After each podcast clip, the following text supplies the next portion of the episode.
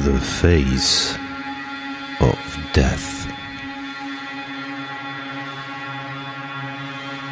Mysteriöse Kriminalfälle.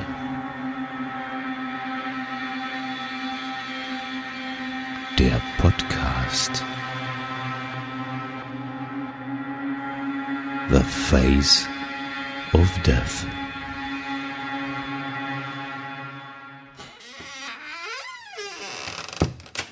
Ja, moin, liebe Zuhörer. Heute ohne Bellas Unterstützung und Einleitung. Hier ist der Funker. Wir haben heute eine neue Folge für Face of Death. Hatti ist natürlich dabei als Chef der ganzen Sache und wir sprechen heute über Anders Bering Breivik. Chef der ganzen Sache. Du sagst immer, ich bin Profi, jetzt bin ich schon Chef. Ich bin hier gar nichts. Ich bin hier genauso so eine kleine Laterne wie du auch. Ich mache das nur ein paar Jahre länger. Deswegen bin ich aber lange noch kein Profi. Ich mache ja immer noch äh, äh, äh, im. Wird ja auch nach wie vor noch immer wieder rumgejault. Ich soll das einstellen. Ich probiere das ja auch irgendwie. Mir ist aufgefallen in unserem Himmel, Herrgott nicht. Wie heißt er? Unserem Hausmeister, unserem, äh, in unserem ähm, Personal Podcast haben wir das auch beide gemacht. Es ist unwahrscheinlich schwierig, das äh, irgendwie auszubauen. Ich weiß nicht, wie ich das hinkriegen soll. Ich probiere es. ich weiß nicht, wie es dir geht. Ja, ich denke mal, kann man vielleicht ein bisschen trainieren. Letztendlich müssen wir immer wieder sagen, das ist ja jetzt der dritte Podcast, den wir gemeinsam machen. Wir sind keine Profis. Wir machen es aus Spaß an der Freude. Und offensichtlich bereiten wir auch anderen Leuten eine Freude. Ähm, mittlerweile habe ich ja gehört, ich sei, ich, ich atme wie ein Taucher ähm, mit, mit Atemgerät. Dann äh, war ein neuer Kommentar, ich würde zwar vielleicht ein guter Schreiber sein, aber ein ganz schlechter Sprecher. Es ist dann halt so. Wir machen es, wie gesagt, zur Freude. Und es gibt auch genug positive Meldungen. Vielleicht ich habe nicht mit dir gesprochen, Hatti. Darf ich da eine mal vorlesen gleich? Mach euch, alles ähm, gut. Habe ich ja auch mal gemacht früher. Kannst ruhig machen. Genau. Und äh, letztendlich, wir geben uns alle Mühe. Es steckt viel Arbeit in dem Projekt und auch viel Geld. Ich habe mir wieder ein neues Headset gekauft. und äh, wollen wir mal schauen, wie das Ganze denn so funktioniert. Und äh, ich würde vielleicht mal, wenn ich darf, Hatti, nicht Mach ruhig, alles gut. Anteil haben. Du, alles gut. Also wir haben von einer ich nenne sie mal Steffi, eine Nachricht bekommen, die fand ich richtig toll. Neben den Nachrichten in unserer WhatsApp-Gruppe, dass drei Damen eingeschlafen seien. Ja. Und äh, wir mögen das nicht als äh, Kritik, sondern eher als Kompliment sehen. Ähm, ja, beim True Crime Podcast einzuschlafen, stolze Leistung, äh, Hut ab. Aber solche Rückmeldungen finde ich halt toll, das macht sympathisch. Ich war auch geflasht von über 4000 Downloads, ne? Sind wir, oder 5000? Damit habe ich nicht gerechnet. Jetzt wird auch der nächste kommen. Oh, wir feiern uns damit. Ich habe keine Ahnung, ob man sich da feiern kann. Nein, kann man sich nicht mit feiern. Es ist, es ist, ich, ich, ich habe es schon mal gesagt, es ist ähm, in eine Richtung gelaufen. Ähm, das habe ich nicht erwartet. Ähm, wir hatten ja in unserem Personal Podcast, also Hfunky, H-A und dann Funky mit i am Ende.de. Da könnt ihr uns dann halt mal so ein bisschen, sage ich mal, euch anhören, da plaudern wir mal aus dem Nähkästchen, vielleicht von der Arbeit, was die Woche ist oder so. Oder jetzt in der letzten Folge haben wir über George Floyd gesprochen, was ja nun auch gerade viele äh, in Deutschland bewegt, den äh, Afroamerikaner, Afrikaner, weiß ich jetzt gar nicht, den Schwarzen, der da von der Polizei äh, attackiert wurde und dann ums Leben kam. Da haben wir dann mal so eine Sonderfolge gemacht. Hatten Klaus zu Gast, äh, der hier den Face of Death mitgemacht hat. Und ähm, ja, und da hatten wir dann halt auch mal den einen oder anderen Kommentar zum Beispiel reingenommen oder erzählt. Das freut dann auch einen. Und ähm, wie gesagt, die Geschichte, dass das so viel sind, 4.000, 5.000 Downloads, pff, ja, das ist jetzt nicht viel. Ich meine, gut, für den einen oder anderen Podcast sagt, oh, das ist aber viel. Ich meine, ich feiere mich da jetzt nicht drauf oder wir feiern uns da jetzt nicht drauf. Ich meine, gut, es wird uns jetzt wieder irgendwer ähm, das Wort im Munde umdrehen und wird wieder eine iTunes-Rezension schreiben, ja geil, hier, die wollen 5000 Downloads, die feiern sich. Nein, tun wir nicht. Ähm, und ähm, Ich sag dann, wenn euch das nicht passt oder nicht gefällt, was wir hier erzählen, dann hört euch das doch einfach nicht an. Spart euch äh, eure schlechten Rezensionen. Ähm, äh, also ich lese da mittlerweile drüber und ja, und wenn ihr meint, der Funker äh, ist ein schlechter Geschichtenerzähler und ein besserer Schreiber, äh, dann ist das so. Und ich bin dann halt vielleicht ein, keine Ahnung, was ich schlecht bin.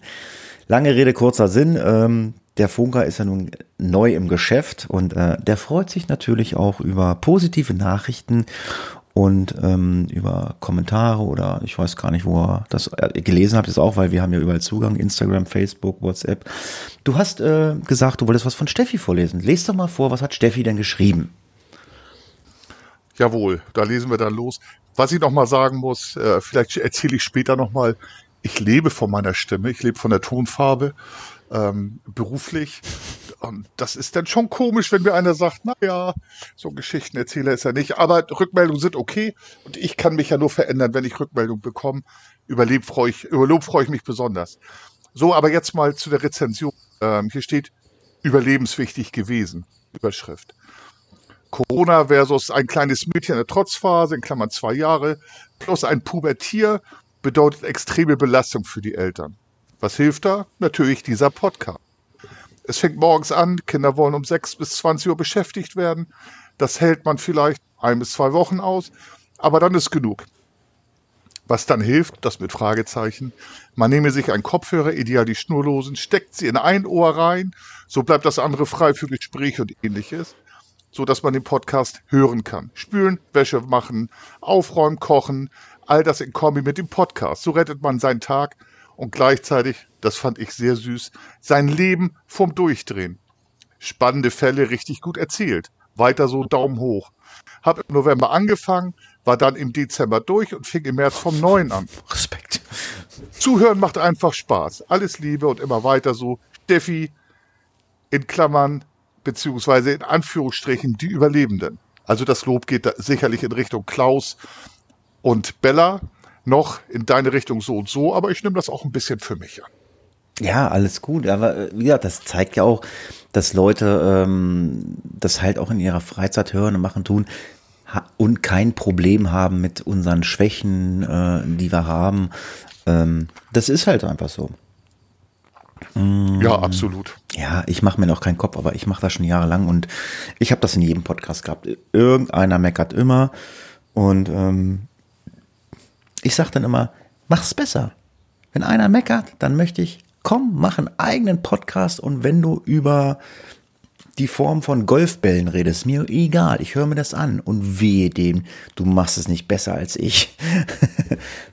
Aber das, das, das ist ja wie im richtigen Leben, ne? Äh, es gibt immer was zu meckern. Immer. Ja, ja? möglicherweise. Ich, ich versuche das als Rückmeldung zu nehmen.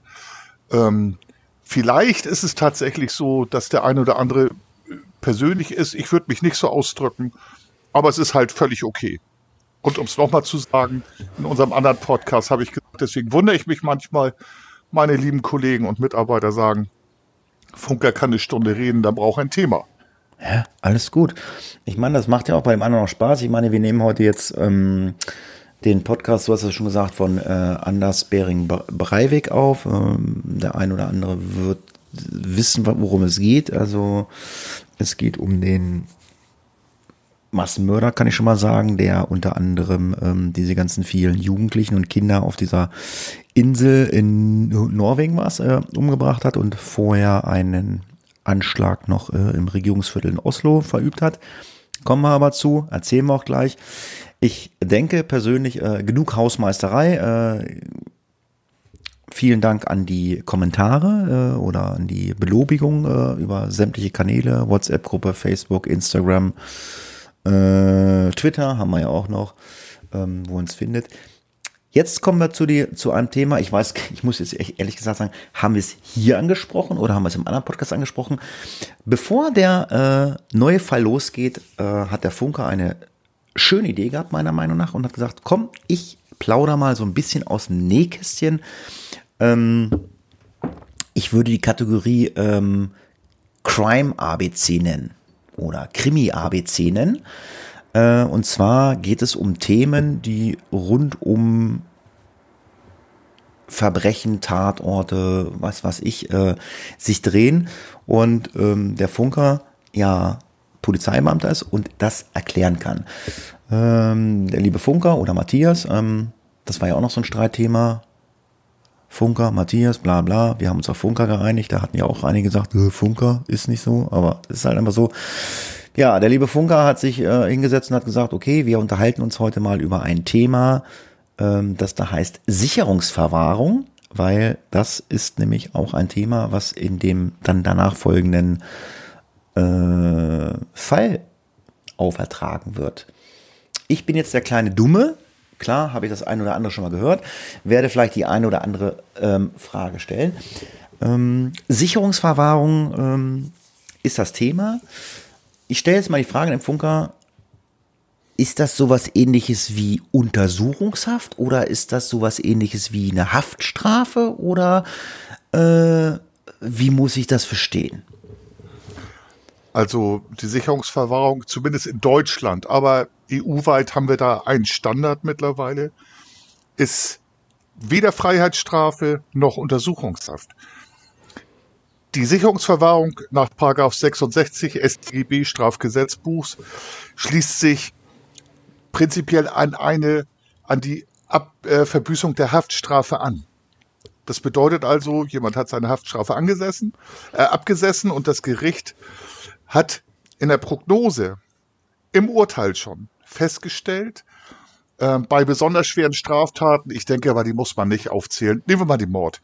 Ähm, Im Anschluss muss die Gesellschaft vor diesem Straftäter geschützt werden, weil die Prognose ergibt, er wird wieder Straftaten begehen, aber nicht in Diebstahl, sondern auch äh, Straftaten in einem hochqualifizierten Bereich. Da sagt man dann, okay, an, am Ende seiner Haft, die er dann abgesessen hat und verbüßt hat. Ja, das heißt, äh, er hat jetzt seine Tat abgegolten, nach rechtlich abgegolten.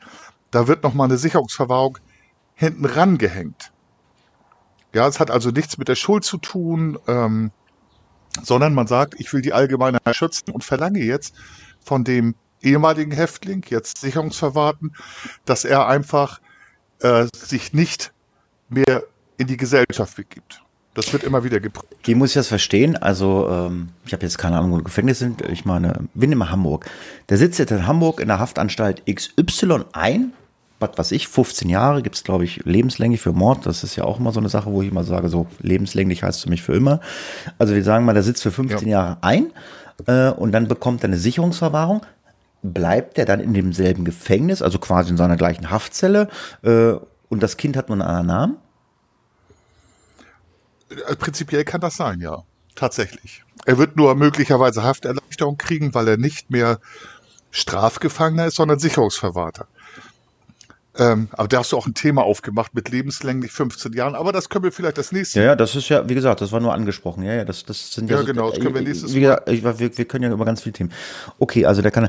Ähm, dann würde mich noch interessieren, ähm, wir nehmen einen Pädophilen, der Kinder missbraucht hat. Äh, da hört man ja auch ganz oft, die kriegen eine Haftstrafe und danach kommen die ja, weil die eine psychische Störung, glaube ich, haben, so sagt man das. Ist das auch Sicherungsverwahrung oder hat das Kind dann da wieder einen anderen Namen? Das kommt immer darauf an, wie entschieden wird. Also, äh, ich sag mal, psychisch kranke Straftäter werden auch nicht unbedingt in normale Haftanstalten gebracht oder dort untergebracht, sondern auch in äh, Forensiken. Ah. Es gibt in Schleswig-Holstein, dafür kann ich reden, da werden die halt dann geschlossen untergebracht ähm, in forensischen Anstalten. Mhm. Also psychiatrischen Anstalten. Okay, wir reden jetzt hier von erwachsenen Leuten. Sicherungsverwahrung habe ich jetzt verstanden. Ähm, man möchte die Bevölkerung schützen, also der muss seine Haft absitzen für eine Tat, die er begangen hat, ob es Mord war, ob es Diebstahl war. Ich meine, gut, bei Diebstahl wird es wahrscheinlich keine Sicherungsverwahrung geben. Also es geht wahrscheinlich nach der Schwere der Tat.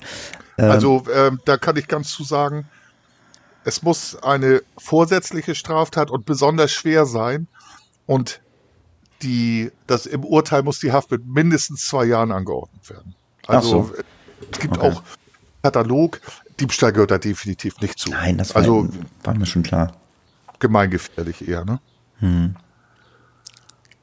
Um das jetzt zum Abschluss zu bringen, um dann auch gleich äh, für die Leute, die jetzt sagen, oh, Hausmeisterei oder das Thema interessiert mich jetzt nicht, aber ich finde es halt interessant, so Fachbegriffe mal zu erläutern. Ähm, wie sieht das bei Jugendlichen aus? Gibt es bei Jung Jugendlichen, also nicht volljährigen Leuten, also, äh, äh, ähm, Tätern, die unter 18 sind, gibt es da auch eine Sicherungsverwahrung? Nein, in der Regel nicht. Also unser Strafrecht sieht ja eigentlich die Resozialisierung vor. Und gemeingefährliche Menschen werden dann die Opfer, aber Ah, okay. Ja, also ich habe keine Fragen mehr. Ähm, ich weiß nicht, ist das Thema für dich durch oder gibt es noch irgendwas Abschließendes zu sagen, bevor wir mit dem Fall einsteigen? Nein, bei mir ist es durch. Ähm, wir können sicherlich auch das Ganze auf den Fall Anders Bering Breivik beziehen. Genau, da kommt nämlich auch dann äh, der Begriff Sicherungsverwahrung äh, im späteren Verlauf dieses Falls hinzu. Ja, dann steigen wir doch einfach in den Fall äh, hinein und hören einfach mal uns die Einleitung an, was der Funker zu sagen hat, worum es geht. Anders Bering Breivik ermordete am 22. Juli 2011 77 Menschen emotionslos auf brutale Art und Weise in einem quasi bestialischen Akt der Barbarei. Ja, das ist ja nun gar nicht so lange her. Das heißt, ich, ich muss schon sagen, es ist ja schon neun Jahre her. Ich meine, ich kann mich da noch sehr gut dran erinnern. Das ist so ungefähr wie äh, 9-11. Ähm, hm, hat man irgendwie im Kopf und ja, der ist halt dann auf diese Insel gefahren, kommen wir ja gleich zu, und hat da ja wirklich, ich weiß nicht, was, was ich mal, eine Stunde, anderthalb Stunden umhergeballert. also kommen wir ja noch zu, ne? Aber das war ja echt lange, was der da umhergelaufen ist, ne? Das war ja, 75 Minuten und äh, das war der wir erzählen das ja relativ, relativ faktisch, aber was da für Schicksale, der hat halt Menschen aus nächster Nähe erschossen, ein Mensch ist ertrunken und einer hat sich eine Klippe runtergestürzt. Aber da kommen wir gleich zu. Genau, wir gucken uns erstmal äh, Anders Bering Breivik an. Der äh, hat sich im Juni 2017 umbenannt und zwar als Fjoltolf Hansen. Ich hoffe, ich habe es richtig ausgesprochen. Das kommt, das ist ja auch mal so ein beliebtes Thema, wo gemeckert wird. Ihr sprecht das nicht richtig aus, aber Skandinavisch ist jetzt nicht so meine Stärke. Wie gesagt, er hat sich da umbenannt im Juni 2017 und wurde am 13. Februar 1979 in Oslo äh, geboren unter Anders Bering Breivik den Namen. Ähm, ein norwegisches Gericht hat zwischenzeitlich dann, also in seinem Alter, äh, wie er dann halt äh, seine Straftaten begangen hat, festgestellt, äh, dass er rechtsterroristische und islamfeindliche, äh, ein islamfeindlicher Massenmörder ist. Hm, da kommen wir jetzt aber zu, zu seinen ganzen Taten, was passiert ist und warum ihn so eingestuft hat. Hm, wir fangen mal mit dem 22. Juli 2011 an. 22. Juli möchte ich ganz kurz sagen, es gibt auf Netflix einen Film äh, genau über äh, diese ganzen Taten. Ich habe es zufällig gefunden, ich habe ihn nicht gesehen. Ähm, bevor ich hier weitermache, ganz kurz, der Funker hatte mir nur gesagt, der Film ist schlecht. Hast du ihn gesehen? Also musst du ja, du hast gesagt, der ist schlecht. Ja, ich schaue Filme und auch in Vorbereitung äh, lese ich Bücher, weil es mir halt Spaß macht ich fand den, den Film schlecht, weil er die Taten gar nicht so beleuchtet und ähm, ich fand, ich fand ihn merkwürdig und äh, hat mir nicht weitergeholfen bei der Recherche. Aber es ist ja rein subjektiv.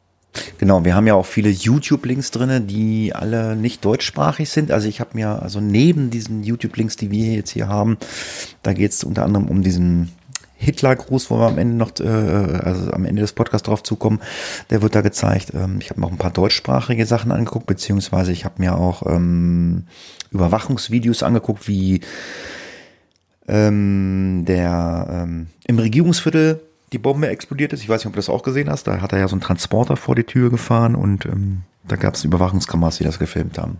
Das haben wir jetzt nicht verlinkt, aber da könnt ihr auch googeln, findet ihr. Auf jeden Fall geht's jetzt erstmal in diesem Fall darum, ähm, Anders Bering Breivik ähm, hat erst in Oslo Anschl einen Anschlag verübt und ist dann auf die Insel, korrigiere mich, ich glaube, ich habe es extra bei YouTube geguckt, wie spricht man so aus? Man spricht es als Ü aus, Utøya, ne? Ü, spricht man so, spricht man es aus, ne? Nicht Utøya, ne? Utøya, ist das richtig? Ja, ne? Utøya. Ja, Utøya.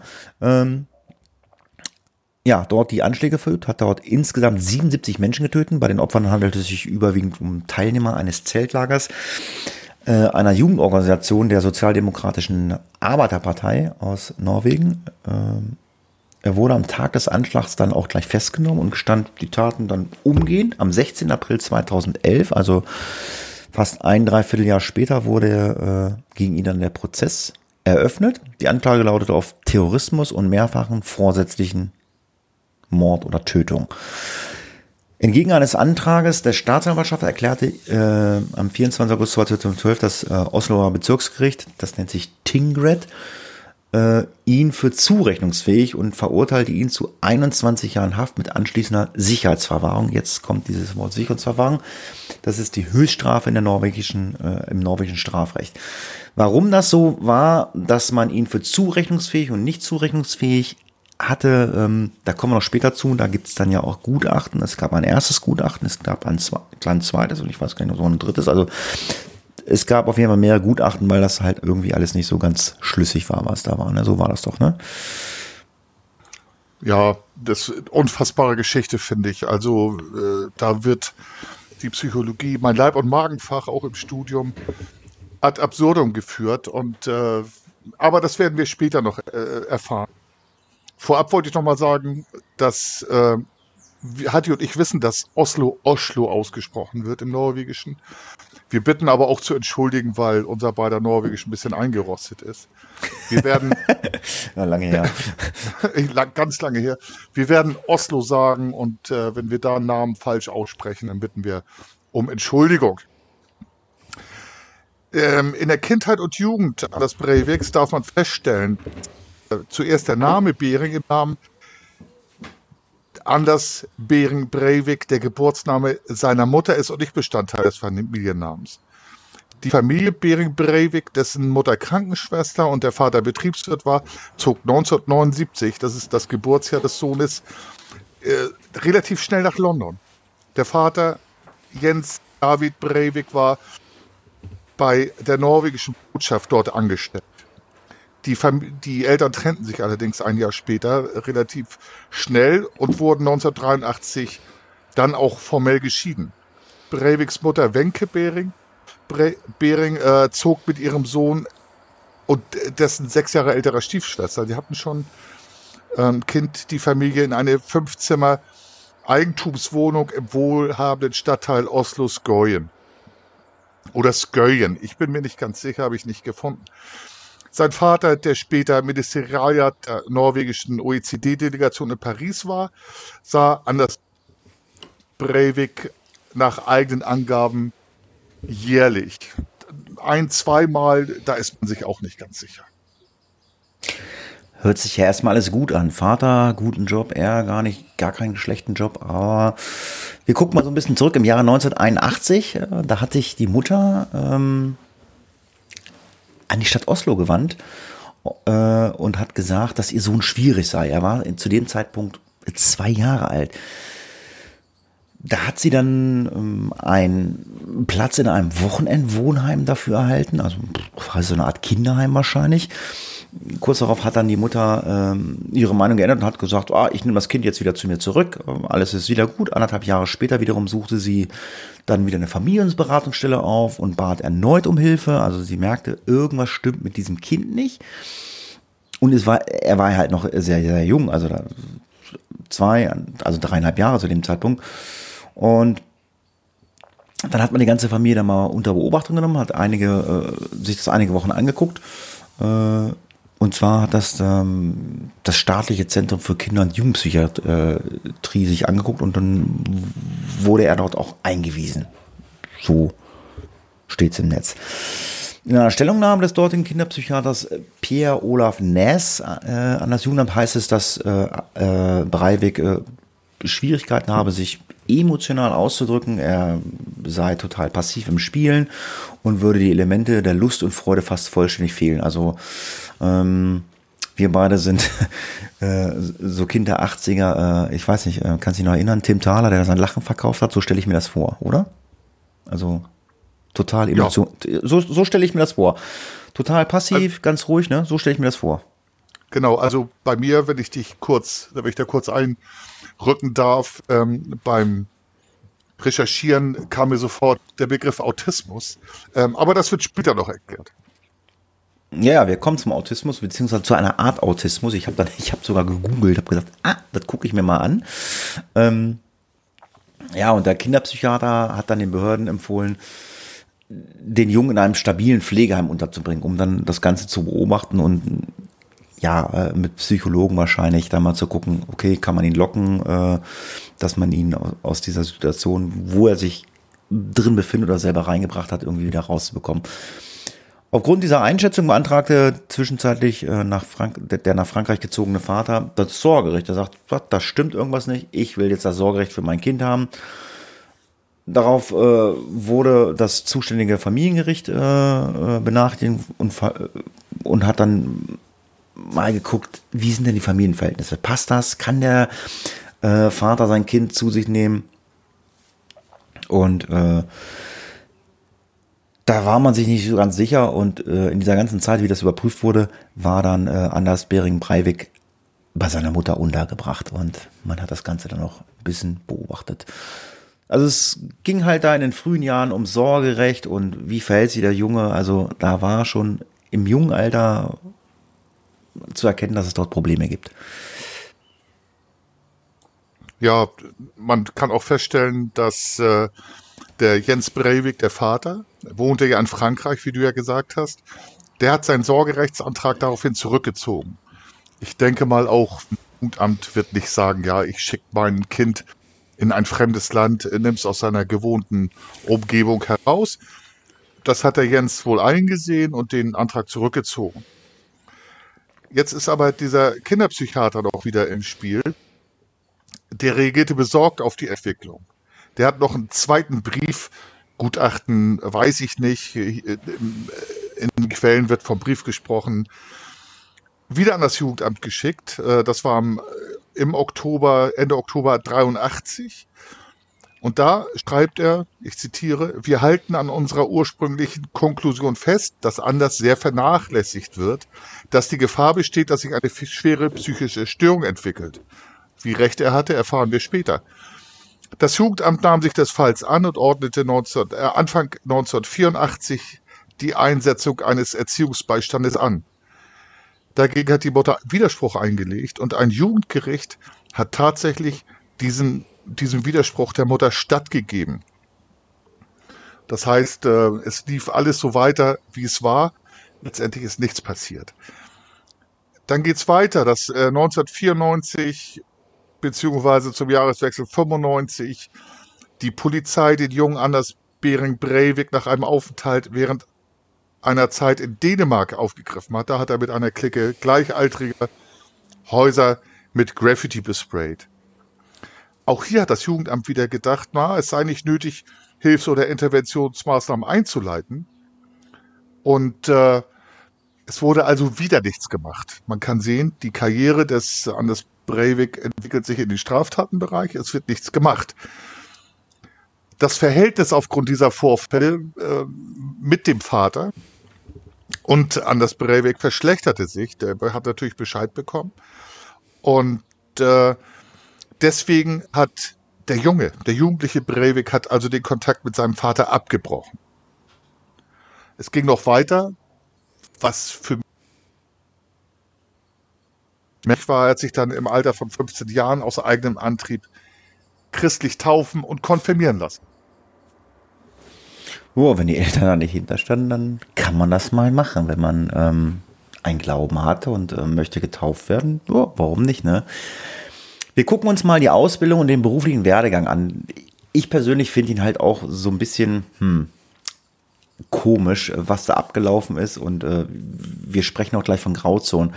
Breivik besuchte unter anderem das Handelsgymnasium in Oslo, hat das aber äh, ohne Abschluss irgendwie zu Ende gemacht. Während dieses ganzen äh, Handelsgymnasiums hat er auch so ein bisschen nebenbei gejobbt ähm, in einer Telemarketing-Firma äh, oder einem Unternehmen dann hat er sogar angefangen, äh, selber 1998 mehrere Firmen in den Bereichen Direktmarketing, Werbung und E-Commerce äh, zu gründen. Die waren aber total äh, unerfolgreich. Also die machten äh, keinen Umsatz großartig, die waren nicht erfolgreich. Man hat gesagt, es ist eine juristische Grauzone und da es eine juristische Grauzone war in Norwegen, wurden äh, stellte man fest, das war alles irgendwie so unzulässig.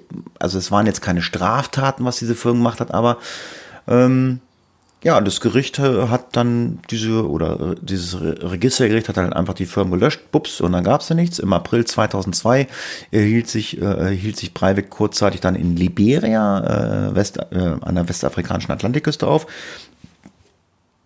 Da hat er dann eine ganz völlig neue Geschäftsidee gehabt. Ich habe gesagt, okay, ich fange jetzt das Schmuggeln an und hat angefangen, Blutdiamanten zu schmuggeln und wollte damit sein Geld verdienen. Da hat er dann aber auch relativ schnell wieder Abstand genommen. Das passte irgendwie alles nicht, funktionierte nicht.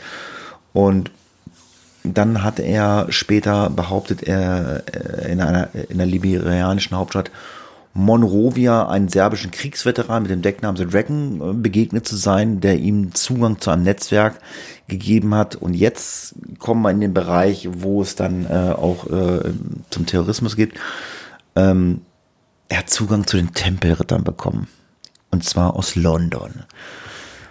Äh, das lassen wir jetzt mal sacken. Das kann man jetzt mal googeln. Also wir könnten jetzt über Tempelritter ewig lange reden. Tempelritter ist ja immer so, uh, äh, so eine Geschichte, ähm, die ich unter anderem auch ähm, beim Geocaching erlebt habe. Ähm, Genau. Ich glaube, ich werde heute noch mit dem äh, Funker noch eine äh, Hafugi-Folge aufnehmen. Wir müssen über das Geocachen reden. Da kamen auch die Tempelritter vor. wir haben ja Zeit heute, aber ähm, wir gucken mal, wie es weiterging mit den Tempelrittern. Ja, und ich glaube, das ist so, so mein Schluss, das haben wir jetzt gar nicht besprochen, aber das, die sind, er ist so im Bereich der Verschwörungsmythen gelandet. Ja, ja, definitiv. Ähm, gut, machen wir faktisch weiter. Die Polizei hat dann weiter ermittelt und hat festgestellt, dass Breivik zwischen 2002 und 2006 gefälschte US-amerikanische Universitätsdiplome verkaufte und damit soll er, ich weiß nicht, ob sich das bestätigt, weil er irgendwie war er die meiste Zeit nicht so äh, mit Geldmitteln versehen, eine halbe Million Euro erwirtschaftet haben. Eine halbe Million Euro, da kann man schon drei, vier Tage mit leben. Ich muss dafür eine Woche arbeiten. Ähm, Was für eine, Einnahmen hat, für eine halbe Million Euro musst du eine Woche arbeiten? Respekt. ja, man, man, weiß es nicht. ähm, ne, man, man, weiß halt, was ich als Wachtmeister verdiene. Ähm, diese Einnahmen hat er aber nicht versteuert, sondern, da war er doch gar nicht so doof, auf 13 Konten in verschiedenen Ländern deponiert. Seine Mutter war ihm bei der Geldwäsche auch äh, behilflich und gründete im Steuerparadies Antigua, auch das kann man mal nachlesen, vielleicht im Netz, ähm, dass da äh, keine Daten abgeführt werden in andere Länder, eine Firma namens Brandwood Solutions Limited. Limited bedeutet so für uns, ich sag mal so langläufig GmbH. Dann hat er behauptet, ähm, mit dem Vertrieb von Computersoftware circa 4 Millionen norwegische Kronen da habe ich mal nachgeschaut, circa 83.000 Euro verdient zu haben. Allerdings haben Ermittler gesagt, nee, das hat der nicht, das ist überhaupt nicht belegbar. Er hatte nach eigenen Angaben bei Aktienspekulationen 350.000 Kronen äh, wieder verloren. Wenn man überlegt, 380.000 verdient, 350.000 verloren, bleibt nicht viel übrig. Ähm, diese 350.000 Kronen haben eine Kaufkraft damals gehabt von circa 33 Euro. Also viel ist da nicht nachgeblieben. Und äh, deswegen war er nahezu mittellos. Ich habe das nicht zusammenkriegen können mit seinen, mit seinen, äh, äh, mit seiner halben Million und den Verlusten. Hätte was übrig bleiben müssen, aber er ist dann mittellos gewesen, sagt er zumindest in Vernehmung und äh, hat sich dann bei seiner Mutter wieder einquartiert. Es wurde ein Konkursverwalter eingesetzt, weil er halt pleite war. Das war 2008 und der hat mehrere Verstöße festgestellt. Unter anderem hat Breivik gegen das Steuer-, Aktien- und Bilanzrecht verstoßen. Und jetzt kommt, das muss ich wieder sagen, ähm, das Krude. Die Polizei hat die Ermittlung aufgrund von Überlastung eingestellt. Also hm. das hätte ich von einem skandinavischen Land überhaupt nicht erwartet. Ich weiß nicht, wie ist das? Also ähm, hilf mir du bist Polizeibeamter, stellt man in Deutschland als Polizeibeamter oder als Polizeistation oder als, keine Ahnung, BKA oder so, stellt man irgendwann Ermittlungen ein, ähm, wo man nicht wirklich ähm, Täter hat, äh, keine äh, Information hat. Stellt man das ein, weil man äh, überlastet ist oder stellt man es halt ein, weil man mh, mm, ja keine Informationen hat, äh, die zum Täter führen? Wie ist das in Deutschland? Würde man auch in Deutschland irgendeinen Fall einstellen wegen Überlastung? Ah, das ist jetzt wieder so ein Thema. Ähm, polizeilich nein. Nein, da kann ich Nein sagen. Wir ermitteln durch. Ähm, natürlich ermitteln wir auch ähm, ökonomisch. So, das heißt? Ähm, ja, schwerwiegende Taten wird anders ermittelt als bei leichten Taten. Okay. Es wird aber immer ermittelt, es werden immer alle Zeugen angeschrieben, angehört. Ähm, ich, ich kann mir eine Einstellung nur vorstellen wegen gering, geringer Schuld, ähm, aber das entscheidet gar nicht die Polizei. Also wir ermitteln durch, so gut wir können. Ob man jetzt in einem leichten Fall des Diebstahls, Betruges 800 Zeugen anhört, ähm, nein, aber ich, ich kann mir sowas nicht wirklich vorstellen. Okay, sind Sachen, die äh, wir vielleicht mal äh, im Vorprogramm hier erzählen können oder in unserem privaten Podcast Tafugi, da können wir halt vielleicht über die ein oder andere Anekdote halt auch mal aus deinem Job reden. Äh, wir machen einfach mal weiter in diesem Fall. Meine persönliche Meinung ist, dieser Typ ist total intelligent. Im, im Mai 2009 hat er nämlich gesagt, so, jetzt mache ich mal was ganz Neues. Äh, ich habe Diamanten geschmuggelt, ich habe hier das und dies und das gemacht. Äh, ich gründe eine Firma, die heißt, die heißt Geofarm. Und zwar hat er sie ins Handelregister eintragen lassen, und zwar für die Gemeinde Amod oder Amod in Norwegen. Und dort hat er verfassen lassen, ich baue hier Gemüse, Melonen, Wurzeln und Knollengewächse an. Ähm, und hat dann gesagt, so, ich brauche jetzt für dieses ganze Gemüse und Obst, brauche ich jetzt Dünger. Und kauft dann mal eben sechs Tonnen, man merke, sechs Tonnen äh, Mineraldünger. In diesem Fall war es Ammoniumnitrat. Und man hat dann später festgestellt, das war jetzt nicht zum Düngen für sein Gemüse, das war zum Bauen einer Bombe verwendet worden. Also nach den ganzen Anschlägen, die äh, stattgefunden haben, fand die Polizei dann später auch auf Breiviks äh, Grundstück Sprengstoff und man hat dann auch mittlerweile gesagt, okay, der hat Sprengstoff äh, aus diesem Nitrat äh, hergestellt und hat dann auch noch bei den Durchsuchungen zwei Waffen gefunden, die auf ihn zugelassen sind. Also im Jahre 2009, äh, da fing er dann so langsam an, jetzt äh, werde ich theoristisch.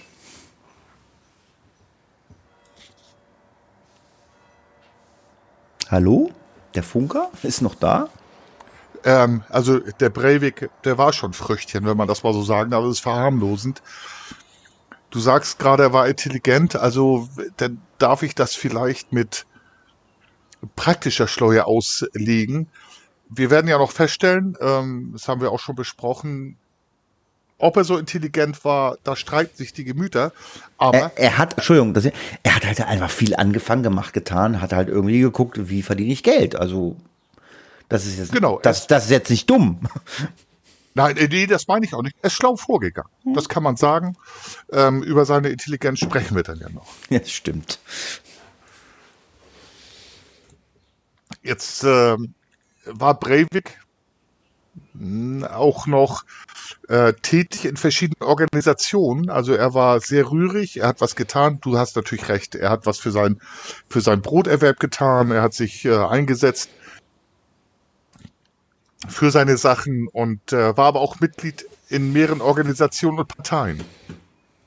Zum Beispiel war er 1999 bis 2006 Mitglied in der rechtspopulistischen Fremdpartei oder Partiet, wie man im äh, Norwegischen sagt, das wörtlich übersetzen mit ähm, Fremdenkritisch, aber äh, äh, er hat das übersetzt oder der Norweger hat das übersetzt als äh, zukunftsträchtige Partei. Ich fremdenfeindlich. Zwischen 97 und 2007 hat er sich in der Jugendorganisation dieser Partei ähm, organisiert und engagiert und war dort auch in verschiedenen Funktionen tätig. Von Januar bis Oktober 2002 leitet er sogar den Ortsverband Oslo West. Anschließend war er bis November 2004 im Vorstand des Ortsverbandes dort tätig. Ja, du hast gerade gesagt, von 1997 bis 2007 hat er sich engagiert. Jetzt gehen wir ins Jahr 2007 und wenn man da recherchiert im Netz, ähm, da hat man festgestellt, bis zum Bekanntwerden, äh, dass er die Taten durchgeführt hat, war er Mitglied äh, in der Johannesloge St. Orlos Till de Trace Soilier. Und das war eine sogenannte Freimaurerloge des christlichen norwegischen Freimaurerordens. Ähm, und dort hat er auch eine hohe Funktion ausgeübt. Also er hat sich also immer wieder bewiesen, hier, ich kann was, ich weiß was und ja, hat sich halt, sage ich mal, äh, hochgearbeitet. Von 2005 bis 2007 und, von, und vom Juni 2010 bis zum Aus, äh, Ausschluss kurz nach seinen Attentaten gehörte Breivik dem Osloer Pistol oder Pistol Club an. Äh, das war ein Sportschützenverein. Jetzt weiß man natürlich, warum er auch zwei registrierte Waffen hatte, weil er natürlich im Sportschützenverein war dann war es natürlich für ihn auch kein Problem, dass er Waffen hat. Und konnte dann halt auch mit diesen Waffen seine Attentat begehen. Begehen. Ja, ganz genau. Und er hat halt gelernt, wie man schießt. Ich sag mal, unterm Strich, wie man Menschen. Und es waren ja 77. Ja. Dann äh, muss man sagen, hat man auch rausbekommen, dass er auch im rechtsextremen Milieu tätig war und dort sehr aktiv. Er war seit 2009 im rechtsextremen Forum nordisk.nu aktiv. Dann hat er im norwegisch-islamisch-kritischen Forum, das nennt man Dokument.no für Norwegen, 75 Beiträge hinterlassen. Unter anderem erklärt er hier, warum er in seinen Augen zu gemäßigt, die, die zu gemäßigte und etablierte Fremdskrit-Partiet verlassen hat. Er bezeichnete es als Fehler der Partei, dass sie, und das wird sich jetzt wiederholen im, äh, im ganzen Verlauf, multikulturelle Forderungen und selbstmörderische Ideale des Humanismus nachgegeben habe. Also er glaubt, diese Partei habe sich dem Mainstream angeglichen und möchte auch Multikulti in Norwegen fördern. Dann hat er sich noch am Aufbau eines norwegischen Ablegers der islamfeindlichen English Defense League beteiligt. Dann war in der Norsk Force Allianze, in Klammern auch wieder Norwegian Defense League, verwurzelt. Ähm, also er war in Verteidigungsallianzen gegen Ausländer, wenn ich es mal so sagen darf. So, da hat er einen Namen gehabt, der in Anlehnung eines gleichnamigen norwegischen Kreuzritters das Pseudonym Sigurd Jolsafar trug. Kreuzrittertum, ich glaube nicht, dass wir dann Abriss in die Geschichte machen müssen, ähm, haben sich halt für die christlichen Glauben eingesetzt und sind. Guck, guckt Indiana Jones. ja, zum Beispiel, genau. Ähm, da war er sehr aktiv und hat sich dann auch so einen Namen gegeben. Jetzt zeigt sich auch so ein bisschen der Charakter äh, von Anders Bre äh, Bering Breivik. Und äh, dann hat er auch gesagt, er hat behauptet, umfangreiche Kontakte zu eben dieser ähm, English Defense League zu haben, dass er sich an einer Demonstration in Bradford in England äh, beteiligt hat. Die, der Chef aber dieser eben English Defense League, äh, Stephen Jaxley Lennon, der hat gesagt, nee, nee, der war, der Breivik war nie dabei, aber ich teile seine Ideale. Er war halt zumindest seiner Meinung und fand es okay, was er da so gesagt hat. Jetzt gucken wir uns mal an, wie das Ganze losging, äh, wo wir natürlich auch alle aus der Presse von 2011 das wissen. Wir gucken uns jetzt mal die Terroranschläge in Oslo und in Utøya auf der Insel an. Breivik gab an, äh, Norwegen den, gegen den Islam und den Kult Kulturmarxismus verteidigen zu müssen. Also es gibt ja immer wieder mal Leute, die sagen, okay, unsere Regierung funktioniert nicht, ich regel das. Und ich bin jetzt der Mensch, der das hier regelt. Er hat äh, unter anderem den Multikulturalismus abgelehnt. Die regierenden Sozialdemokraten hätten zum Massenimport von Moslems nach Norwegen stark beigetragen. Also er war überhaupt nicht einverstanden, was da passiert ist und sagt, so, jetzt muss hier was getan werden.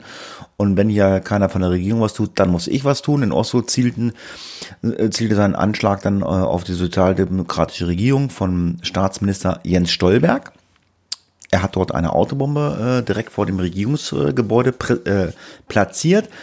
Ähm, das, da war auch dieses äh, Büro von Jens Stolberg. Das Büro äh, und weite Teile des Gebäudes sowie äh, Teile mehrerer umliegenden Regierungsgebäude wurden verwüstet. Allerdings hatte sich Breivik äh, erhofft, dass es einen größeren Schaden gibt, aber naja gut, er hat es ja wahrscheinlich vorher nicht ausprobiert, äh, weil hätte ja viel Krach gegeben, aber er hat zumindest viel Schaden gemacht. Es gab auch Tote, wenn ich mich nicht täusche. Ich glaube, acht waren es. Äh, und ähm, aber er hätte sich mehr erhofft. So war es doch, ne? Acht Tote waren es, glaube ich, ne? Ja, genau, waren acht Tote. Und äh, er hatte auch geplant, die ehemalige Regierungschefin Gro Harlem Brundtland zu töten, die auf Utøya eben an diesem Tage war, um einen Vortrag zu halten. Da war sie am Vormittag. Ähm, Breivik hatte diese in vorherigen Internetdebatten was ja auch heutzutage typisch ist, als Landesmörderin bezeichnet und sie als Hauptverantwortliche für die norwegische Immigrationspolitik, die ihm nicht genehm war, bezeichnet. Zum Glück hat er die Frau verpasst, da kommen wir gleich noch zu, da er mit seinem Zeitplan etwas hinten ran war. Ja, und ähm, von Oslo aus fuhr Breivik äh, 30 Kilometer äh, auf diese äh, Insel. Wie spricht es sich aus? Tirjirfjord? Ist das richtig? Ich glaube ja. Wie gesagt, mein Norwegisch ist eingerostet. So, er brachte also um ähm, 15.25 Uhr diese Autobombe in einem Kleintransporter. Ich glaube, VW Crafter war das. Das habe ich auf den Videos so erkannt, von denen du sprachst. Ja, ja, genau. Da hat er sie deponiert und die hat er in Oslos Regierungsviertel zur Explosion gebracht. Durch die Explosion wurden, du hast es schon erwähnt, ähm, acht Menschen getötet und mehrere Gebäude erheblich beschädigt. Man wenn man sich diese Fotos anguckt, wir reden jetzt davon, ja, acht Gebäude wurden beschädigt, aber was so eine Bombe für eine Energie hat, äh, dann, und man das in den Fotos und Videos sieht, ähm, dann ist das schon eine andere Sache. Dadurch wurde im Öl- und Energieministerium anhand ähm, dieser Explosion in Ober, äh, oberen Stockwerken sogar ein Brand ausgelöst. Also weit weg vom Explosionsort, das Gebäude wurde beschädigt und es fing oben an zu brennen. Ja, ich habe ja gerade erwähnt, danach ist er gleich äh, Richtung dieser Insel gefahren, weil er ja die andere Politikerin da äh, ermorden wollte. Die war aber nicht mehr da. Und ähm, es fand ja zu dem Zeitpunkt dieses alljährige Zeltlager der sozialdemokratischen Jugendorganisation statt und äh, hat dann da ja äh, ganz, ganz viele Menschen ermordet. Ähm, wie gesagt, er hat halt äh, sich total ver, äh, verschätzt. Er wollte, wie ähm, der Funke angesprochen hat, äh, Grow Harlan Brutland äh, ermorden oder erschießen. Äh, die hat aber mittlerweile schon die Insel verlassen. Ähm, um das Ganze so ein bisschen zu vertuschen, hat er sich äh, eine Polizeiuniform angezogen und eine ballistische Weste angezogen und um nicht aufzufallen. Und ist dann auf diese Insel gegangen, hat, hat dann zu den Jugendlichen gesagt, kommt mal ja, äh, ich habe äh, Informationen zu diesen Bombenanschlägen in Oslo äh, und äh, hat gesagt, ich erzähle euch ein bisschen was dazu und bevor er überhaupt angefangen hat zu erzählen, hat er sofort das Feuer auf die Jugendlichen ähm, eröffnet und wie wir es eingehend gesagt haben, dieses, dieser ganze, dieses ganze Attentat hat 75 Minuten gedauert. Das heißt, er ist 75 Minuten auf dieser Insel umhergelaufen. Das muss man sich mal vorstellen über eine Stunde und hat dort auf Menschen geschossen. Ich stelle mir gerade vor, wenn ich auf dieser Insel bin, weiß, da rennt ein, ich weiß nicht, sagt ein Psychopath umher, keine Ahnung, also ich bin jetzt kein Psychologe und ballert wild umher. Äh, was mache ich? Ich meine, wir haben gesagt, es sind zwei gestorben. Einer ist ertrunken, nicht erschossen worden, einer ist von den Klippen gesprungen, ist dadurch gestorben, ähm, weil man einfach wahrscheinlich einfach äh, panisch Angst hat. Äh, also wir reden hier von Altersstufen zwischen 14 und 51 und also es ist unglaublich, äh, was dort auf dieser Insel passiert ist. Ähm, ich weiß nicht, wie ich reagieren würde. Ich weiß nicht. Ich, ich würde mich irgendwo im Wald verstecken. Ich weiß es nicht. Keine Ahnung. Ja, ich, es ist einfach unfassbar. Und auch jetzt äh, bekomme ich eine Gänsehaut. Gerade wo du das nochmal so erzählst. Ich glaube, man hat einfach keine Chance. Da läuft ein Bewaffneter rum. Natürlich versucht man sich zu verstecken. Du läufst panisch umher. Der guckt dir in die Augen und erschießt dich. Ohne mit der Wimper zu zucken, wenn ich es mal so sagen darf. Also ganz furchtbar. Was allerdings gut war, da die Hauptstadt Oslo in der Nähe war, war sofort eine Antiterroreinheit auf dem Weg. Und äh, da hat sich Breivik zum Beispiel ohne Widerstand festnehmen lassen. Ich weiß nicht, ob es aus Angst war, auch das konnte ich nicht ermitteln. Ähm, oder warum auch immer. Ähm, vielleicht wollte er selber nicht sterben hat 77 Menschen äh, vom Leben zum Tode gebracht, will selber nicht sterben, auch Kruse. Und hat dann auch den Kollegen gegenüber sofort beide Anschläge eingeräumt, aber auch gleich gesagt mit seinem Statement, er räumt, er räumt ein, er hat die Menschen getötet. Auf brutalste Art und Weise, das ist jetzt meine Interpretation, aber er eine Schuld im strafrechtlichen Sinne hat er sofort abgestritten. Man hat dann später festgestellt, er hatte im Blut ähm, Ephedrin, Aufputschmittel, langläufig, also kein schweres, kein starkes und Koffein und äh, Anabolika. Anabolisch Steroide, also er war sicherlich sehr aufgeputscht. Dann kommt das Adrenalin dazu und äh, da wird er also definitiv ich sag's mal so, langläufig unter Strom gestanden haben. Dann gibt's noch einen norwegischen Ermittler, Paul Jord Korby, der hat mit Breivik die Vorortrekonstruktion des Tathergangs drei Wochen nach den Anschlägen gemacht und der hat gesagt, ja, er hat gut mit uns zusammengearbeitet mit der Polizei. Reue hat er nicht gezeigt. Nee, er war ja davon überzeugt, ich muss was tun, die Regierung tut nichts und äh, irgendwas muss passieren wenn man sich das jetzt anguckt, was dann noch äh, geschehen ist, ähm, also wir kommen jetzt zum Manifest und einem Video. Er hat nämlich unter dem äh, Pseudonym Andrew Berwick äh, einen 1500-seitigen Text äh, mit dem Titel 2083 A European Declaration of Independence verfasst.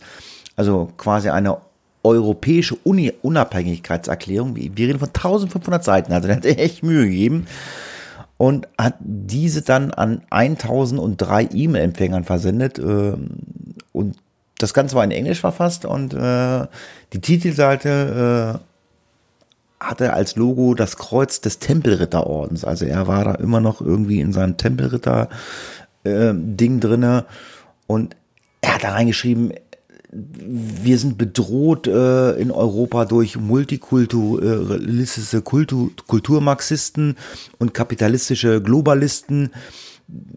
Der Begriff Kulturmarxismus, äh, den er oft so als Synonym äh, für diesen ganzen Kram verwendete, stellte er dabei in drei sogenannte Hassideologien dar, in dem Seiten, das muss bekämpft werden, Nationalsozialismus und Kommunismus und Islam also der war da total in seinem Ding drin und hat gesagt, so, äh, das muss hier alles aufhören.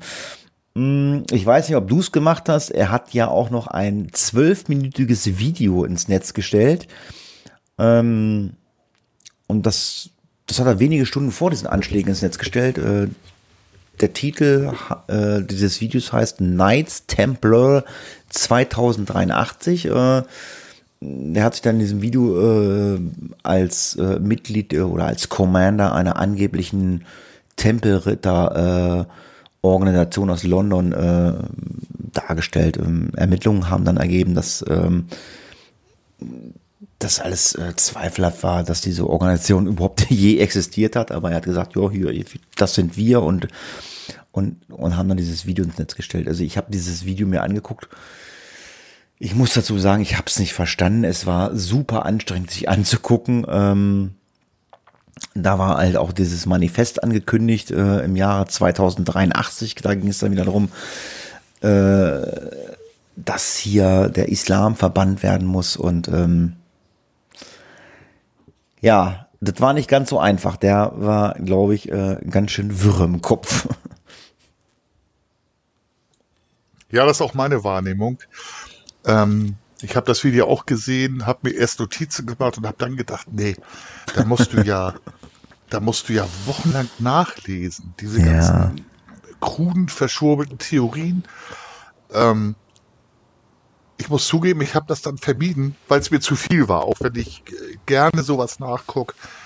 Aber letztendlich kann man wirklich sagen, dass man, oder ich kann sagen, dass ich Anders Breivik nicht verstanden habe. Das ist, und wenn ich es mal deutlich sagen darf, mit dem Strich drunter, so ein Quatsch. Das gleicht so ein bisschen den, den Verschwurbelern und Corona-Leugnern. Jetzt habe ich wieder was gesagt, um Gottes Willen, äh, bestraft mich dafür nicht. Das zeigt aber auch, wie seine Psyche funktioniert. Jetzt gibt es so eine erste Einschätzung des Fahndungschefs Östein Morland, dass äh, Breivik wohl eine rechtsextreme und christlich fundamentalistische Haltung habe. Allerdings muss man da auch wieder sagen, ähm, dieses christlich, das ist aber ein eigener Glauben, den er sich ausgedacht hat. Also äh, ich habe keine christlichen Werte im herkömmlichen Sinne erkennen können.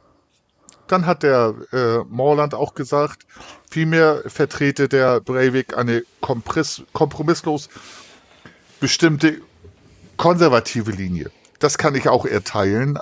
Also äh, wir können es mit ausländerfeindlich bezeichnen, äh, fremdenfeindlich. Ähm, das bleibt aber dem Zuhörer dann auch überlassen. Diese diese äh, tausende Seiten zusammenfassenden Texte, muss man feststellen, hat Breivik eher auch zusammenkopiert. Ich glaube nicht, dass äh, das außerhalb des Studiums möglich ist, solche Texte zu verfassen und zu analysieren. Der hat das einfach, er hat sie einfach zusammenkopiert und äh, dadurch entstanden natürlich starke Widersprüche. Er hat sich dann, und da kommen wir dann wieder zur Sache, du sagtest vorhin ähm, intelligent, äh, ich habe da gesagt Bauernschleu, da waren wir uns ja einig. Ähm, er wollte halt einen belesenen Intellektuellen darstellen, das war aber nicht. Das ist meine ganz feste Meinung. Anders Breivik stellte sich eher als narzisstischer, und das meine ich tatsächlich als psychologischen Begriff, Poser dar. Er hat sich dargestellt als was, was er nicht war. Und letztendlich wurde ihm das auch diagnostiziert. Da war ich ganz froh im Nachhinein, weil ich gesagt habe, was,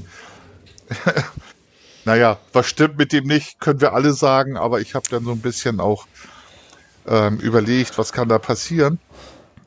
Dann haben wir einen äh, forensischen Psychiater, Norbert Leygraf, ähm, der hielt die Theorie, was ja viele gesagt haben, dass Breiviks Taten einen internationalen rechtsextremen Hintergrund hatten, für nicht haltbar.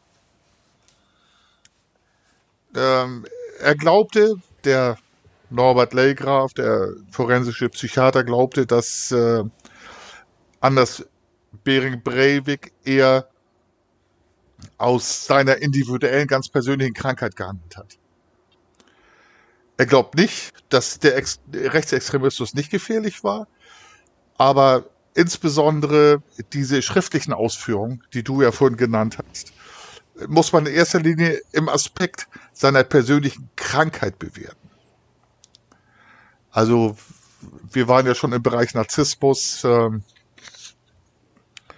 und die, die Ausführung, und das hat doch ein, ein anderer forensischer Psychiater gesagt, nämlich Hans-Ludwig Köhler, der hat gesagt, in einem Interview hat er es gesagt, aus seiner Sicht spreche viel dafür, dass Breivik an einer Schizophrenie erkrankt sei.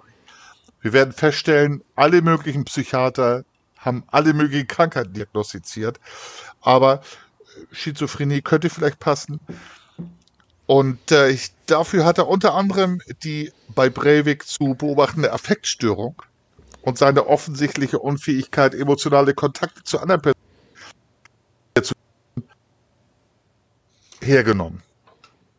Er hat auch gesagt, das zitiere ich jetzt mal, Breiviks Manifest zeichnet sich durch Verstiegenheit und Verworrenheit aus und bestehe aus inhaltlich bizarren bzw. abseitigen Vorstellungen.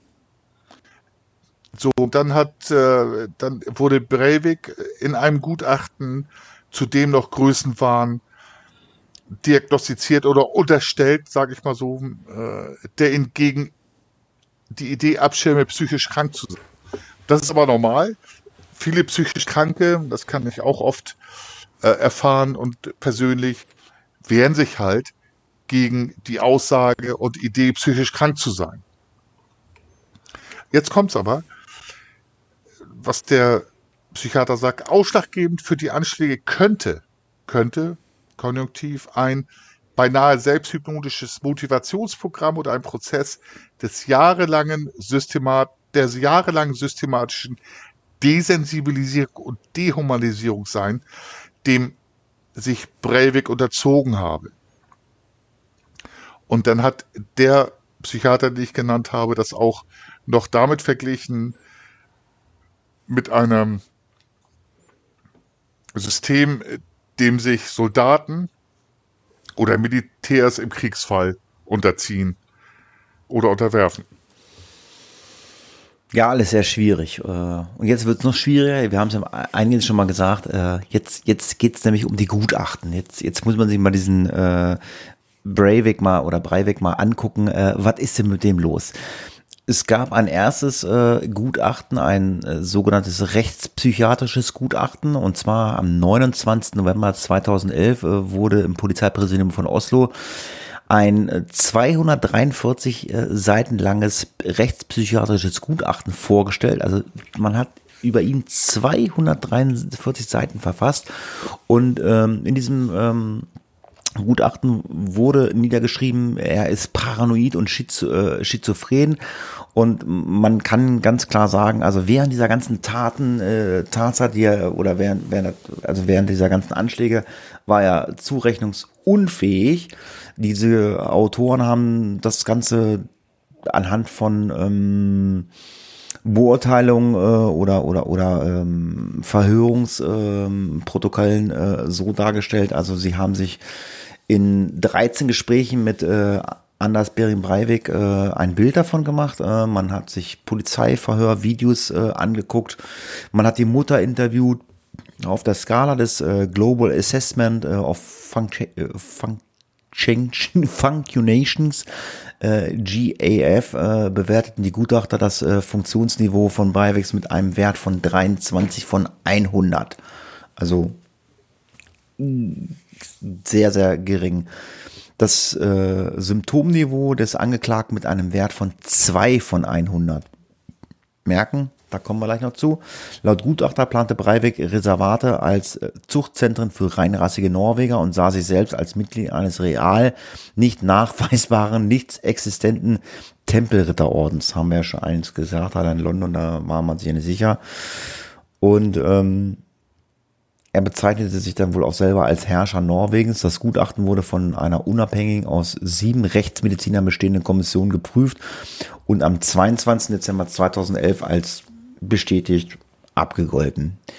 Dieses äh, Gutachten stieß in Fachkreisen auf massive Kritik. Äh, eine Sch äh, Schizophrenie-Experte bezeichnet äh, das Fazit des Gutachtens als sehr, sehr verwunderlich. Äh, ein ähm, Däne bemängelte dieses ähm, auch äh, als äh, sehr, sehr komisch nicht erfüllt. Ähm, äh, Senior äh, äh, oder als Senior Researcher an der Abteilung für psychische Gesundheit und Abhängigkeitserkrankung meinte, dass ein Wert von zwei, deswegen sagt ja, merkt euch zwei, auf einem Symptomniveau implizierte, äh, die betreffende Person nur noch von sich äh, hinvegetieren, gefüttert und gewaschen und angekleidet werden müssen. Also ein Wert von zwei, also quasi so, der kann eigentlich gar nichts mehr machen, der ist einfach nur so, äh, äh, hört sich also sehr, sehr schwierig an. Ähm, ja, also ich bin kein Gutachter, ich bin kein Psychologe. Ähm, um, wir kennen alle äh, Bader-Meinhof, das sind ja Terroristen in Deutschland gewesen. Ähm, da wäre man auch nicht auf den Gedanken gekommen, äh, diese Terroristen auf Schuldunfähigkeit zu erklären oder so. Ähm, das, vielleicht ist das auch mal so ein Ding, was wir machen können, Bader-Meinhof. Ähm, einige Wochen nach der Veröffentlichung des Gutachtens widersprach dann ähm, das psychologische Team den, äh, äh, diesen ganzen Kram und ähm, Breiviks im Gefängnis zu betreuen, äh, äh, war dann halt auch irgendwie alles komisch und alles sehr schwammig und man war sich gar nicht so sicher, so äh, passt das mit diesem Gutachten, passt es nicht. Ähm, man muss ja als Gericht oder als Staatsanwaltschaft ja mehr oder weniger das glauben, was einem Gutachter erzählen, weil das sind ja die Fachleute. Korrigiere mich, äh, lieber Funker, das ist in Deutschland ja genauso. Man muss ja glauben, was die Fachleute einem erzählen. Äh, aber wenn dann Leute von außen sagen, so, ich bin auch Fachmann ähm, und sage, was die, die Kollegen da gemacht haben, das ist alles ähm, schwammig, äh, passt nicht, dann braucht man vielleicht ein zweites Gutachten. Ja, exakt. Das sagte ich ja eingangs. Wirklich finde ich das total heftig, dass ähm, solche Gutachten abgegeben werden. Es gibt Kataloge ähm, in, in Deutschland, in Europa, ICD-10, da sind psychische Erkrankungen aufgezählt mit Tatbestandsmerkmalen. Und du hast ja schon aufgeklärt, die, die Kataloge, die es auch im psychologischen und psychiatrischen Begutachtung gibt, mit europäisch und weltweiter Norm. Ich habe, als ich das gelesen habe, ich habe gedacht, was stimmt denn da in dieser Situation nicht? Also das ist so meine persönliche Meinung. Die ist natürlich nicht fachkundig, ähm, weil ich keine Psychiater oder Psychologe bin. Aber man sieht auch da wieder, es gibt mehrere Meinungen. So, jetzt gibt's aber ein zweites Gutachten, das im Januar 2012 vom Gericht angeordnet wurde, dass dieses Gutachten, also das zweite, im äh, Gegensatz zum ersten Gutachten einzuholen sei. Das zweite Gutachten wurde kurz vor Beginn des Prozesses am 10. April 2012 veröffentlicht. Ist jetzt acht Jahre her knapp. So, dort beschrieben die Gutachter äh, Breivik plötzlich als zurechnungsfähigen Menschen, der geistig gesund sei und für die Anschläge von Oslo und Utøya belangt werden könne. Ich zitiere mal, Breivik habe eine narzisstische und dissoziale Persönlichkeitsstörung. Hadi, das hätten wir beide auch diagnostizieren können. Ähm, äh, den Narzissmus kannst du in seinem Pamphlet super erkennen und äh, dissoziale Persönlichkeitsstörung ist definitiv, glaube ich, Massenmörder ähm, anheim. Eine, die Symptome einer Psychose gäbe es jedoch nicht. Also eine Psychose, ich sage, bitte liebe Psychologen, Psychiater, spannt mich nicht auf die Streckbank. Eine Psychose ist ein Ausnahmezustand, in dem ähm, ein Mensch die Realität nicht so sieht, wie sie der Normale sehen würde und äh, halt auch anders reagiert.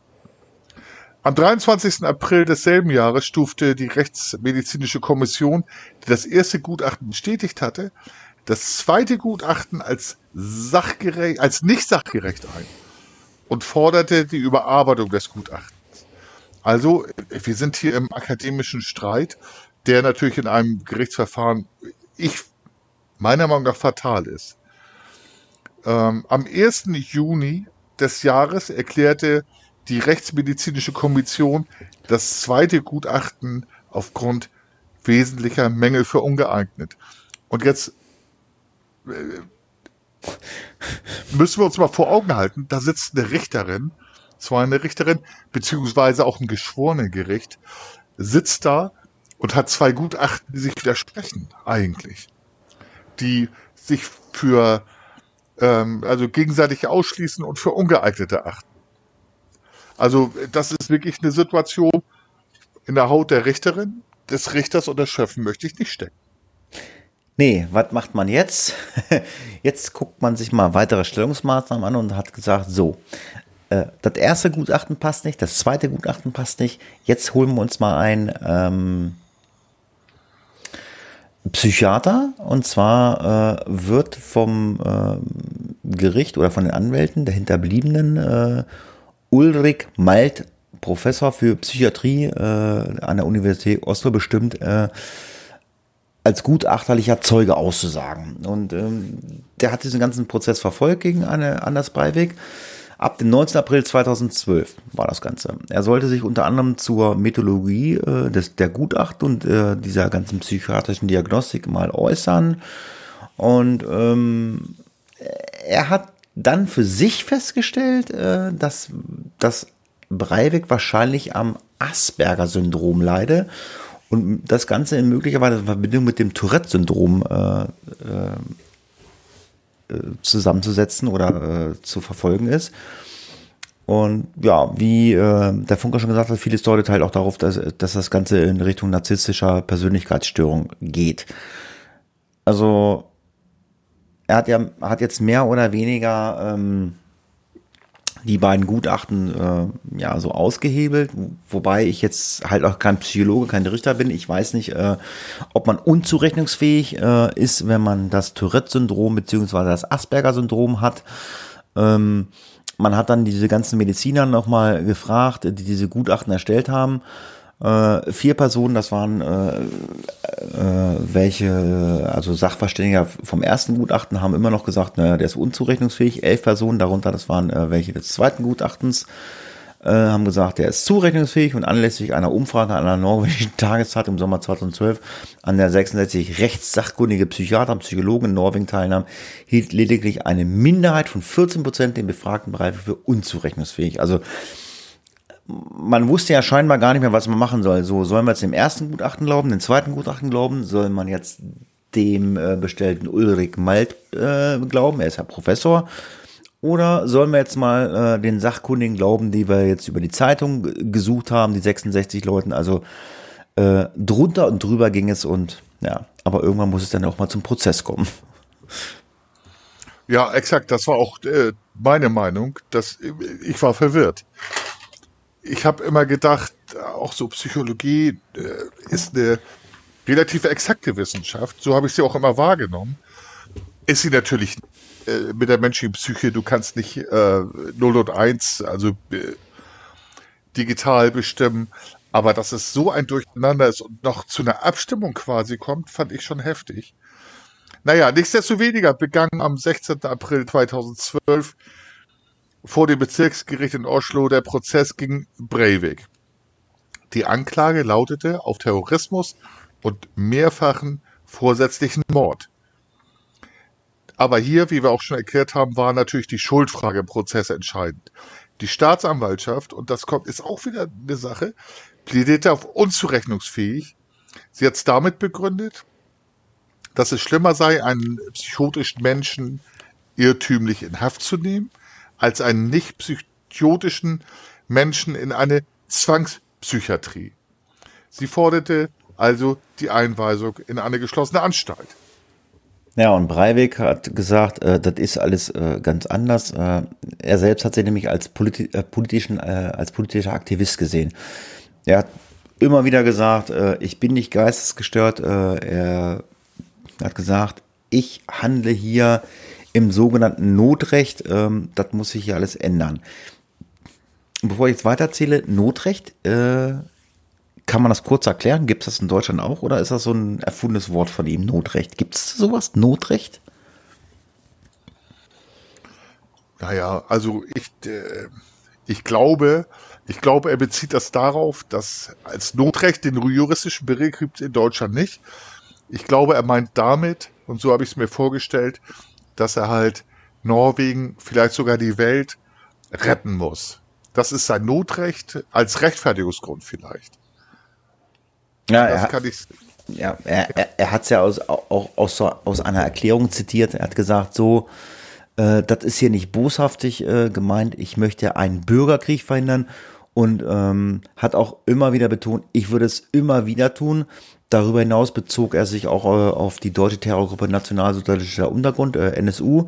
Westeuropa stehe am Beginn eines Kulturkampfes. Norwegen befinde sich im Krieg und unterliege der Balkanisierung. Also er hat diese Taten durchgeführt, weil er einen Bürgerkrieg verhindern wollte und er wollte halt das norwegische Volk beschützen. Also ja, ein Fall für einen Psychologen, aber ähm, Ja, ich, also ich möchte mich echt mal mit Psychologen über solche Leute unterhalten. Ähm, äh, also ich bin kein Studierter, aber wenn ein Psychologe diesen Podcast hört, also ich hätte echt mal Lust, mit einem Psychologen zu reden über solche Leute. Das ist, glaube ich, super interessant. Gerne melden. Ja, denke ich auch, dass es interessant ist. Vielleicht äh, kriegen wir befreundeten Psychologen von mir mal in das Boot mit rein. Ähm, das ist halt krude. Also ich, ich, sag mal so, als in Anführungsstrichen normal denkender Mensch, ähm, hast du halt das Gefühl, sag mal, ich sag's jetzt mal ein bisschen platt und vielleicht nicht adäquat, aber merkst du noch was? So, äh, das Ausreden ohne Ende. So, und jetzt mal ein bisschen wieder auf die psychologische ähm, Ecke zu gehen. Das gibt den Confirmation Bias. So ein Mensch wird dir immer erklären, warum sein Handeln richtig ist. Aber das geht halt zu weit. Ich bin kein Psychologe, kein Psychiater. Ich möchte da auch nicht ähm, mit eintreten, aber ich finde äh, das definitiv, es hat mich auch bewegt im Erstellen dieses Podcasts, was in dem Breivik vorgeht. 77 Menschen. Und er tut das ab, ich sag mal so ein bisschen als äh, ich rette die Welt, beziehungsweise ich rette Norwegen. Schlimm, schlimm. Also wenn man sich vorstellt, ähm, wie viele Menschen da zu Tode gekommen sind, hat die, ich kriege eine Gänsehaut und ich glaube, ich mache weiter im Thema. Und jetzt kommen wir aufs Recht. Da kann ich mich drauf beruhen, da kann ich mich festhalten, von der psychologischen Ecke weg. Breiviks Verteidiger plädierte aus formalen Gründen auf Freispruch, da Breivik, wir haben es erzählt am Anfang, für nicht schuldig plädierte. Er teilte jedoch die Meinung der Staatsanwaltschaft, dass äh, Anders Bering Breivik eine grausame Terrorhandlung von kaum vorstellbarer Boshaftigkeit begangen habe. Er bezeichnete ihn in seinem Plädoyer, vielleicht kommen wir da auch noch drauf, wie es vor Gericht läuft, in dem anwaltlichen Plädoyer, als Terroristen. Jetzt kommen wir nochmal drauf zurück. Wer sich erinnert, es gab diesen Kinderpsychiater, der vom Jugendamt Oslo eingesetzt wurde, Per Olaf Naus. Der hatte die Familie 1983 begutachtet. Der durfte vor Gericht nicht aussagen, weil er nicht von seiner Schweigepflicht, der ärztlichen Schweigepflicht, entbunden wurde. Der hat aber möglicherweise, das ist jetzt meine Interpretation, hat er vor, vor einer Presse, vor einem Pressevertreter ausgesagt, vielleicht weil er sich seines äh, Drucks auf dem Gewissen entledigen musste, ausgesagt, dass er die Ausführung, erinnern wir uns an den Anfang, des Psychiaters Ulrich Malt, anschloss, dass möglicherweise Breivik am Asperger-Syndrom leiden könnte. Das ist halt eine autistische Störung. Und äh, da würde ich gerne mehr darüber erzählen, aber das wird, glaube ich, den Rahmen hier sprengen. Genau. Deswegen Aufruf an alle Psychologen, die diesen Podcast hören. Ich weiß, ihr hört das. Ähm, meldet euch. Äh, wir nehmen einfach mal eine Folge mit Psychologen auf. Ich möchte das wirklich mal, äh, ich möchte echt mal mit Psychologen reden. Also, ähm, es ist schwierig, äh, als Außenstehender sich das so anzugucken, äh, was da Psychologen sagen und ähm, diagnostizieren und was dann in irgendeiner Art und Weise umgesetzt wird, wie schnell das alles so funktioniert. Ich meine, wenn man sich jetzt mal das Urteil anguckt, das war am, zwei, äh, am 24. August 2012, da wurde er äh, Breivik äh, entgegen äh, des Antrages der Staatsanwaltschaft für nicht unzurechnungsfähig erklärt und äh, ganz klar wegen Mordes an 77 Menschen für 21 Jahre verurteilt und dann mit der bereits am Anfang des Podcasts schon angesprochenen Sicherheitsverfahren verurteilt.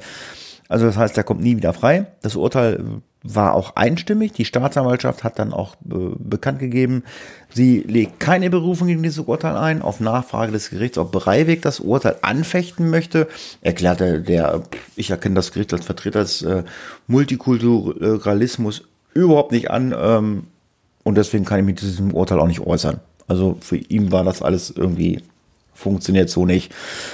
Breiviks Verteidiger teilt dem Gericht daraufhin mit, dass äh, das Einlegen von Rechtsmitteln verzichtet wird und am 7. September 2012 wurde dann das Urteil somit absolut rechtskräftig und Wir haben 2020 und der Mensch sollte immer noch im Gefängnis sitzen, beziehungsweise in Sicherheitsverwahrung, obwohl 21 Jahre sind noch nicht rum von 2011. Der sitzt noch im Gefängnis. Ja, und ich denke auch mal, dass er nicht rauskommt. Nein, hast du ja gesagt, Sicherheitsverwahrung ist äh, never ending story. Nie Ähm, wieder. Absolut, es wird geprüft werden und so wie sich geäußert hat, ähm, wird er halt auch drin bleiben müssen, weil ich glaube, er sieht sich nicht nur als Retter Norwegens und Europas, er sieht sich als Retter der Welt. Kämpfer, als Tempelritter und als Kreuzritter haben wir auch gesagt, der in die Welt zieht und die Welt rettet. Jetzt ist es aber so, und da muss ich sagen, das ist eine heftige Sache. Der Breivik, der war oder ist in Einzelhaft, das heißt quasi abgeschirmt von der Außenwelt. Er hat weder Kontakt zu anderen Mithäftlingen gehabt, noch äh, durfte er das Internet frequentieren, noch durfte er sich irgendwo bilden. Und äh, das hat er eingefordert. Er hat in zwei Verhandlungen in Norwegen eingefordert, er möchte Hafterleichterung haben.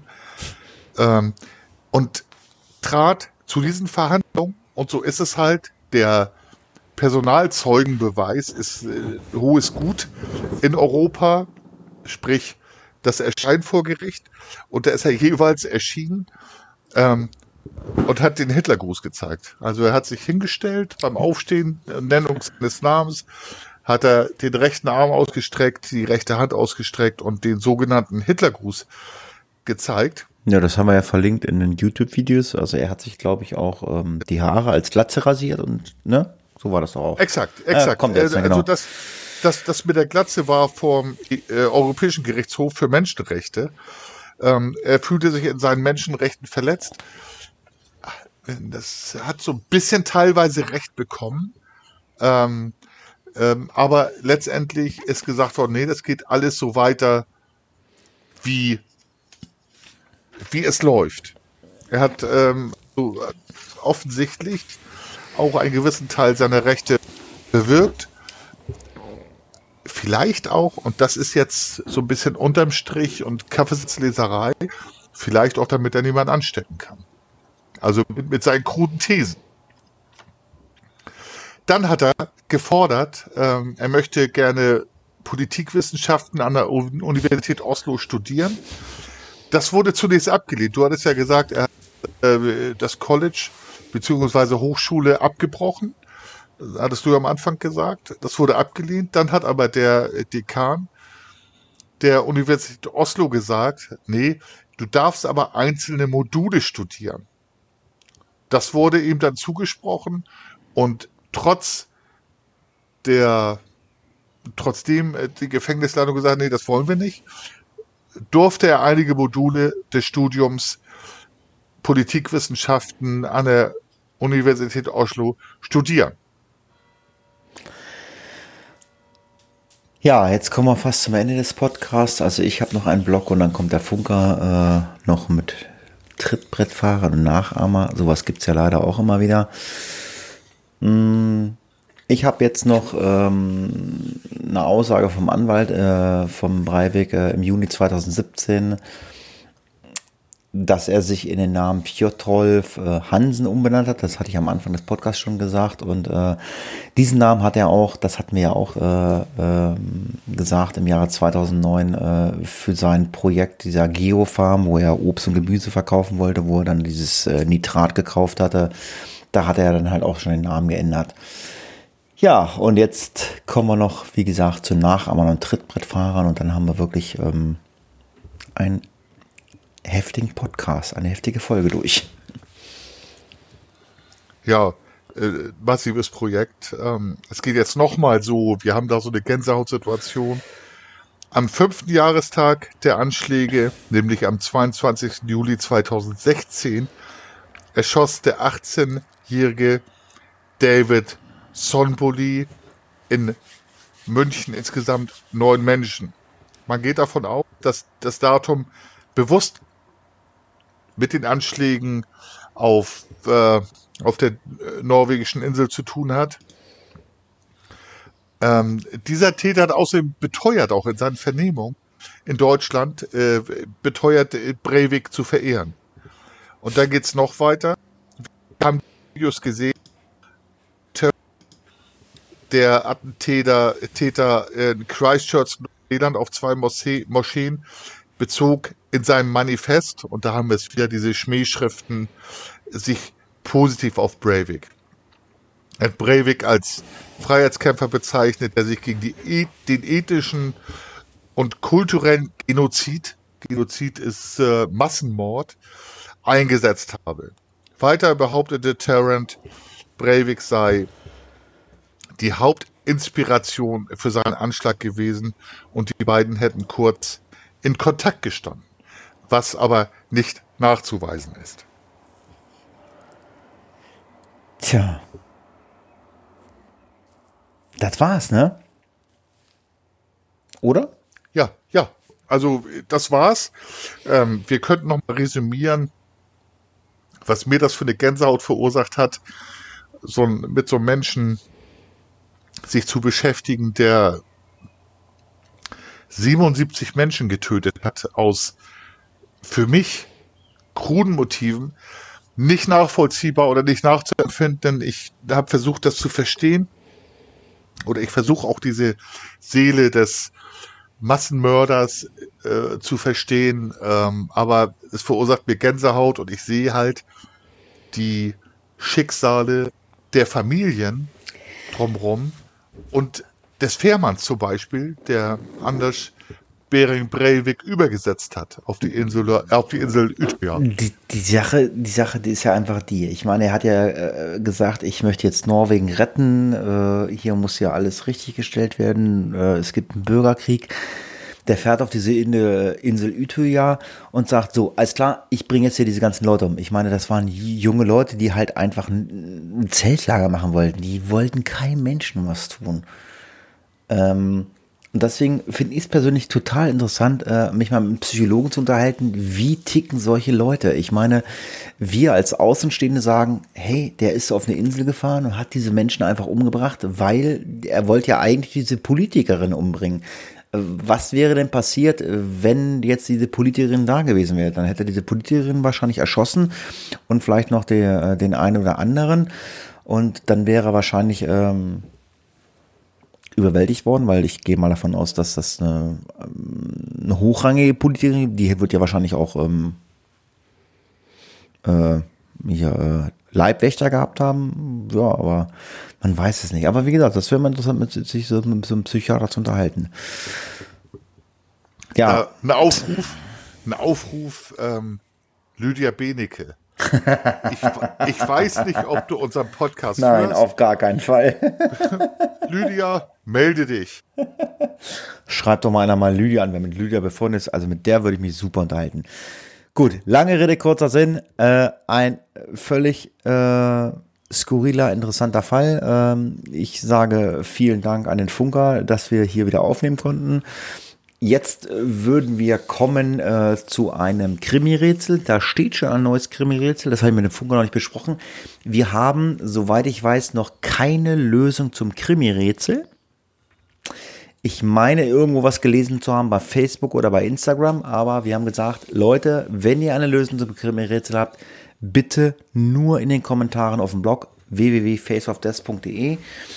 Hm, ich meine, ich habe irgendwo eine Lösung gelesen. Ich bin auch auf diese Lösung gekommen, aber ähm, gilt nicht. Schreibt bitte einen Kommentar.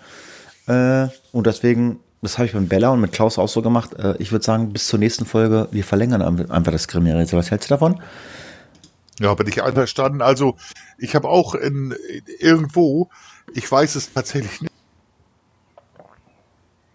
die Lösung gelesen, gelesen, aber tatsächlich in den Kommentaren bitte. Genau.